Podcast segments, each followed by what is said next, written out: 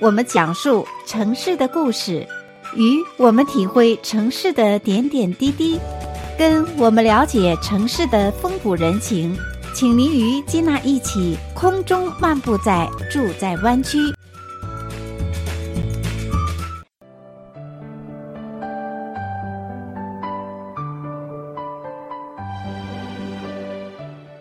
亲爱的听众朋友们，欢迎回到节目当中，继续来收听《住在湾区》的节目。我是金娜。今天的节目当中呢，我们继续有请节目中的老朋友，也是我们节目中的特约嘉宾安迪马老师，在节目当中啊，跟我们来谈另外一个大家在日常生活中常常遇到，可是呢又有许多困惑的一个问题，也就是说，生活在美国啊，常常会签约。那么这个一纸合同，有的时候是我们这个。工作方面的合同法，有的时候呢是我们租房子的这个租赁的租约，更不用说我们买卖房子当中啊有一些呃买卖房屋的买卖合同。我们生活在美国，其实是离不开各种各样的这种合约哈。所以今天就请马老师跟我们来谈谈美国的合约到底有着什么样的一个特点。马老师你好，金娜好，各位听众大家好。生活在美国，一方面是万万税哈，那另外一方面也是步步离不开法。对，生活在一个法律的国度。今天就请马老师跟我们来聊聊，因为你对这个法律啊，特别是地产方面，你也是这方面的 coach，所以在签订这个呃合约当中，也是需要非常严谨的这个法律的这个相关的条例，对吧？其实，呃。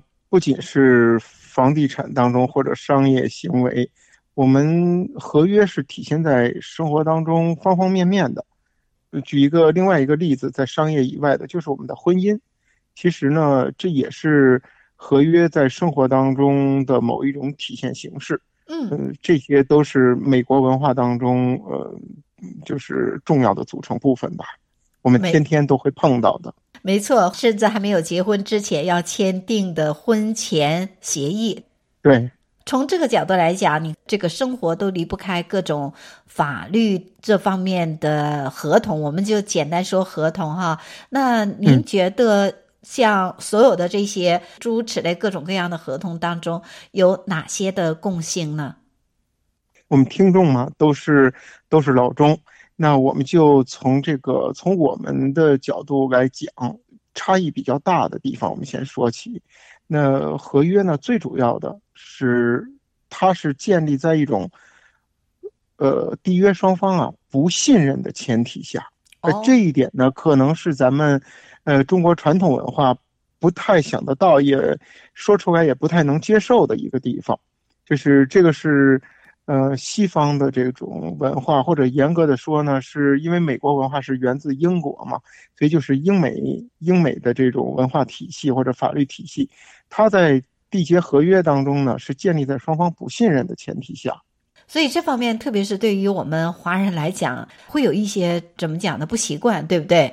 啊、呃，觉得那一定是履行合同的话，我们互相之间是信任的，我才会跟你来做什么样什么样的生意，对不对？对，对，或者用老百姓的话说，就是 咱们得两个人能说到一起，感觉舒服，然后呢，就再再进一步的这个有生意往来，对吧？小到。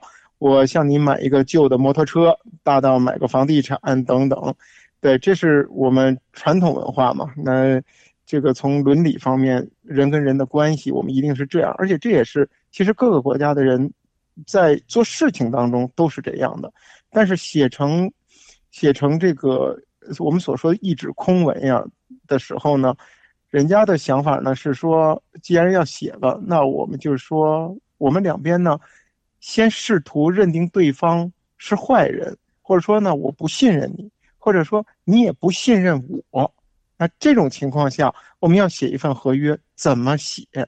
就好像如果今天金娜，你你要来买我的一辆旧车，那我是要怎么去想呢？我不是要想说，哎呀，打过电话，我感觉你这个人不错，然后这个价钱也挺好的，那然后决定卖给你。老百姓嘛，都是这么想问题。但是我们写合约的时候就得想，今天金娜，你可能并不是想用你说的这个价钱买，你可能等你来了之后，你就不用这个价钱买了。而且你买我的车之后呢，你可能还会再找我的麻烦，你会说我车里有问题。你这边呢也会想说，安迪呀，这个车呢你说的这么好，我是觉得挺不错。但是等我真买的时候，会不会车有什么问题？会不会政府登记有问题？会不会车子质量有问题？会不会车子根本就不是你的，对吧？嗯、那我们写合约是建立在这样的一个呃基础上，把它从思考最后转化成文字，这样就能保证呢说，假如。你是一个坏人的话，我不会受到任何的伤害。假如我是一个坏人的话，你不会受到任何伤害，所以你就会放心的买我的东西，所以我就会放心的买你的东西。嗯，所以这个观点很好哈。先设定双方可能在接下来的这个买卖的过程当中会有冲突哈。我来美国的时候也遇到作为闺蜜的一个问题，也就是说，她的男朋友在跟她要结婚的时候要签订一纸婚前协议，所以呢，对许多来自中国的这个女生会有点接受不了，说：“哎，我跟你结婚是因为信任你，我们有爱情。”对不对？那以后都是用我们中国的理念。我既然想跟你结婚，就是不管是遇到什么样的艰难困苦哈，都要携手度过余生。为什么还要签订这个婚前协议？你的就是我的，我的就是你的哈。可是呢，美国人特别是有点资产的，可能是婚前都要做这个协议。这方面可能也体现东西方的文化的一个冲突哈。没错，所以我们在。合约当中呢，可以看到很多地方都体现出，他会比如说要押金，这是一个最在其实各个文化当中普遍能接受的这么一个地方，就是说我不相信你会履行合约，所以我要你一笔押金。那这是一个。另外呢，还有就是比如说我们在美国呢，大的这种房地产的买卖，或者有还有一些其他的类型的这个生意。那我们都会找到一个公司叫做 escrow company，那它就是做这个，呃，做一种这种，嗯，在中间，呃，中间起到不偏不倚解决文件的作用，不然的话就有一点像我们。看那些动作片里边，到底是我先给你钱，还是你先给我货？然后很很多时候，这个激烈的剧情就就此展开，对吧？那我们生活当中 不希望出现这种情况。哎，金娜，你给了我钱啊，然后我就不承认了，然后我可能还要管你多要钱。那这时候，因为你已经给了我钱啊，你当然就被动嘛。所以这些地方呢，那我们说，呃。因为我不信任你，所以我就把钱给到 escrow。因为你不信任我，所以你就把这个产权呢也给到 escrow company。所以呢，我们双方呢，因为 escrow company 在这当中呢，它是中间的，它没有任何具体交易上的利益冲突，它只是收一笔手续费。所以这也是一种就是说基于互相不信任而想出的办法。选一个第三方作为一个公正的保证双方的买卖双方的一个利益哈。好，在今天的节目当中，跟我们的听众朋友来分享，在美国如果我们签约的话，要了解所有的这些法律文件，首先有哪方面的一些共性。那么我们现在呢，稍事休息，在下个单元的时候继续有请今天所特别邀请的特约嘉宾安迪马老师，跟我们再来聊一聊，如果我们签约的话，这个一纸合同啊。啊，还有哪方面的一些特点？我们现在呢，稍事休息，一会儿马上回来。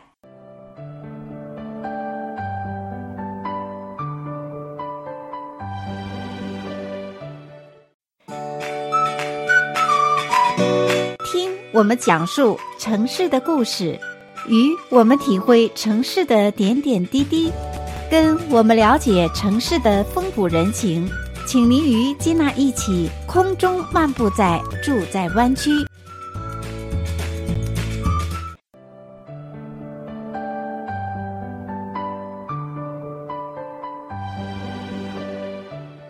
亲爱的听众朋友们，欢迎再次回到节目当中，继续来收听住在湾区的节目。我是金娜。接下来的单元当中呢，我们继续有请今天的特约嘉宾。安迪马老师继续给我们分享，在我们美国签署各项合约的时候啊，法律方面的条文当中都有哪一些共性？安迪马老师，你好。金娜好，各位听众大家好。请安妮马老师跟我们的听众朋友来以轻松的方式来聊聊我们生活中常常遇到的一些法律方面的一些话题哈。那特别是在我们签约的时候，我们要了解美国的这一纸合约啊，都有哪方面的一些特点，对不对？上个单元的时候提到说，哎，在签订合约的时候，美国的法律基本它都是有一个先预设。呃，双方的立场是处于不信任的这样的一个前提哈。那除此之外，还有哪方面的一些特点呢？合约呢，还有一点，这也是我们可能平常人呢不太容易就是想到的，就是合约它更注重的是在一个事情发生过程当中小比例的那一部分，嗯，也就是说。对，这个这确实是听上比较奇怪哈。对，什么是小比例？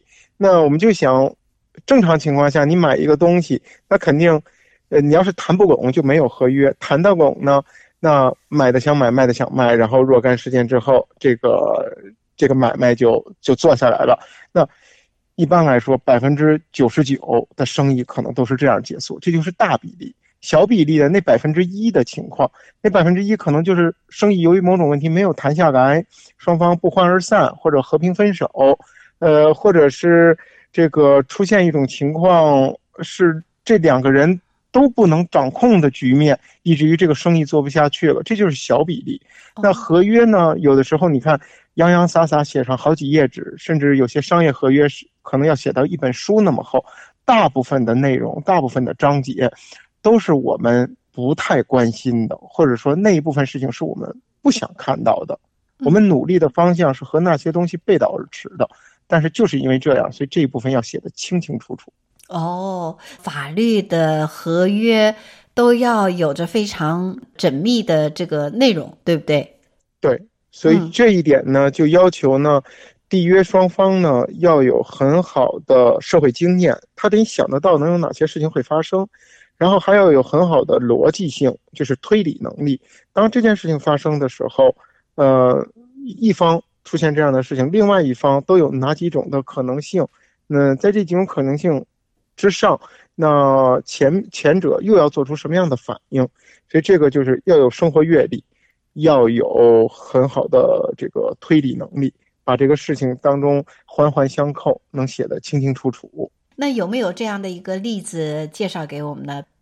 对小比例的事情，举两个例子吧。有一个是离我们很远的，嗯、但是这就是因为很远嘛，所以比例太小了，所以我们 提一下，就是不管咱们是买个旧货，还是咱们合伙成立一家公司，那有一个前提呢，是说，如果咱们不是来自同一个国家的话，那我来自美国，你来自某一个国家。那如果这两个人、这两个国家之间处于战争关系了，那我们之间的这个生意还怎么做下去？那这个生意呢，就不会被美国法律所保护，那这个生意就不能做下去了。如果咱们是合伙开公司的话，那这家公司就不能运转了。这个就是要一定要写出来，这是属于小比例的事情，不然真打个仗，政府说，嗯，其中有一方是敌对国家，那你。不能在美国有任何商业行为了，那我们这边公司怎么办？我能不能算你违约，对吧？那这是一个，呃，所以这个当然是可能我们很多人从来没有经历过的，我也没有经历过的事情，但是在电影上我曾经看到过，这真事儿。那那这个就是一个，那另外一个是真实发生在我们身边，就是这一段时间发生的，就是这个新冠病毒。嗯，呃，新冠病毒呢？它让我们很多商业行为都停下来或者慢下来了，它不一定停，但是慢下来了，不足以在我们缔约双方承诺的时间之内呢，把这个事情做完。那这时候怎么办？你算不算对方违约？那这个美国专门有一个法律，嗯，在商法当中有一个法律，就是说，当如果发现了不是我们普通人缔约双方能抗拒的这种外力所造成的影响。或者是政府突然发出了这个一个行政命令，或者出现一个新的法律，针对某一种特别情况的，比如说当时的居家令，这使得很多人不能不能出门了，对吧？你做房子嘛，做不了房屋检查了，进到进不进去了，或者说房客他这个搬不出来了，那这种情况，那合约呢？这时候怎么办？合约是要冻结，终止，还是要怎么相应的处理，那这个合约当中要写清楚。所以这个可能在前一段时间有买卖过房子的朋友是有切身体会的。也就是说，在我们签订合约之前，这些意外的情况都会要考虑进去。对。除此之外的话，有一些合约也会随着这个特殊的情况，也会加一些特别的法律的条文来补充，作为补充。对，是的，在这种小比例的情况下呢，我们合约当中呢，最容易加的就是所谓的 amendment，就是呃宪法所当中所说的修正案。以前这个词呢，嗯，叫做 addendum。后来呢，被加州的这个法院呢给修正了，原因是 addendum 这个词复数就是 addenda，那它前面的前面三个字母 add，大家就可以看得出来，它的意思是增加的意思，就往后增加一些东西。但是有的时候是增加，有的时候是修正，所以就用了宪法修正案那个词 amendment。但是不管用哪一个词，它都是作为合约主体部分。呃，做删减、做增补，来保证适合这种突发的一些奇奇怪怪的事情的。嗯，像您刚刚提到说，哎，在疫情期间签署的这个合同，其实都会把这些特别的一些状况都会考虑进去哈，增加一些修正的法律的条文哈。像去看房屋的时候，就是说这个经纪人就一定要签署一个法律的补充。对，呃，比如说在新冠期间呢，那专门。在房地产上就有一个生成一个新的文件，叫做 Coronavirus Addendum。嗯，那这个文件呢，就专门适用于说，因为受到这个新冠，不管是有人生病了，还是他没有生病，只是因为居家或者什么其他的情况，那使得这个这个合约呢不能按时完成，或者必须要取消。那碰到这种情况怎么办？那就要用到这一份 Coronavirus Addendum 这个文件，那上面呢，当然写清楚什么情况下要怎么样做，什么情况下怎么做，呃，包括比如说买方他在如果生病啊、缺少这个失去收入的情况下，他可以这个毁约；那卖方呢，在嗯生病了不能把房子开放给别人看的情况下，他也可以撤约等等，呃，都写在这个上面了。所以，美国的法律是非常完善的，哈，是真正的与时俱进。对，在这个呃比较多的商业行为，嗯，比较成熟的这种呃法律意识，所以使得美国的法律呢，就是越来越成熟，然后条文越来越细，同时也教育了人们法律意识呢越来越高。像刚刚你为我们的听众朋友介绍说，哎，在我们所签署的各项合约当中呢，其实啊、有许多修正的法律条文，对吧？呃，我也不由得想起来，就是说，其实，在我们签订合约的时候，有许多的英文的词汇哈，也是很难跟啊、这个用中文。如何来解读也是比较费解的一件事，所以呢，现在我们稍事休息，在下个单元的时候，就这个问题来请教一下安迪马老师。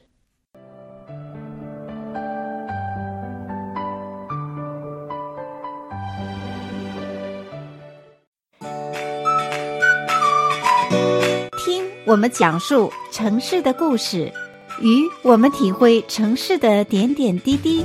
跟我们了解城市的风土人情，请您与金娜一起空中漫步在住在湾区。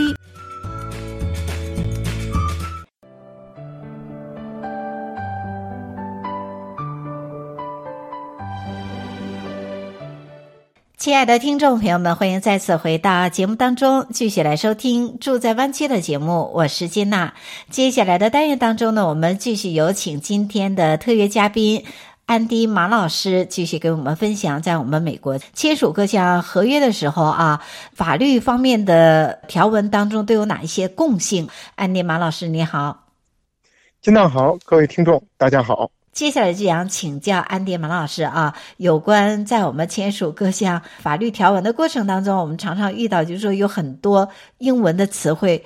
很难用中文来给予一个精准或者说贴切的这样的一个翻译哈。是因为，呃，这个我们常说嘛，语言是语言是思维的载体。那我们在自己的文化圈子当中，如果没有这样的没有这样的事情，没有这样的因素，那我们在思考当中就不会有相应的一个，呃，相应的一个词、一句话、一个字去。对应这种概念，所以这也是为什么在，呃，有时候翻译，呃，文科的这些，呃，语言的时候，尤其是法律，它不像理工科，那很容易会出现一个情况，它不是翻译不出来，它是翻译的不准确。很难做到这个很贴切哈。那比如说像上个单元你也提到，在我们买卖房屋的过程当中所写的，常常遇到的 offer 哈，那这个词如何来理解呢？嗯，offer 呢，我们就要先把它厘清是为什么会出现 offer。那 offer 生成两种情况，一种是真是一张白纸从头起草文件，另外一种是在律师已经事先设计好的一个。蓝本上边，我们只需要填上我们具体这一个，呃，这一桩生意当中，比如说，嗯，价钱、地址等等这些。那不管怎么样，当当把这些东西写好了之后，它是不是一个 offer？这是第一个问题。第二个呢，offer 之后，嗯，会是什么？那在回答这个问题，其实，呃，大家可以这样记住，offer 呢，就是在买卖当中一方签过字的文件，就叫 offer。如果谁都没有签字，那只是一张纸，没有任何法律上面，它没有任何意义。有一方签字了就叫 offer，两方签字了就是一个 contract，就是一个合约。所以其中一方签个字，比如我签个字，我送给你，他在法律上边已经可以部分的约束到我了。所以这个呢就是一个 offer。那当你拿到这个东西之后，你如果签个字的话，这个呢就是一个 contract。这这是英文，英文我们就说一个叫 offer，一个叫 contract。那中文呢？现在出了一个问题，就是中文怎么去翻译 contract 呢？其实还有一个词跟它很接近，我们有的时候翻译不准，呃，就是 agreement。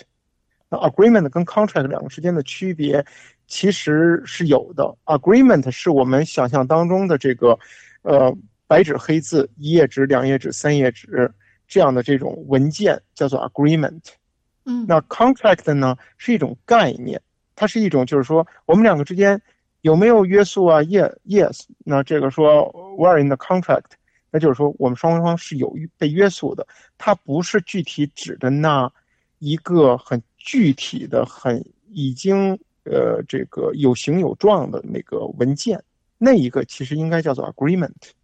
所以在我们日常生活当中，用中文的一个“合约”这两个字，其实如果用英文来说，其实有许多不同的单词、不同的意义。对，嗯，中文当中呢，就是缺少这个呃 agreement 嘛，前面是 agree，这是一个动词，后面加 ment 呢，就好像 agree agreement move movement，那后面 ment 是法文当中表示前面那个动词变成了一个。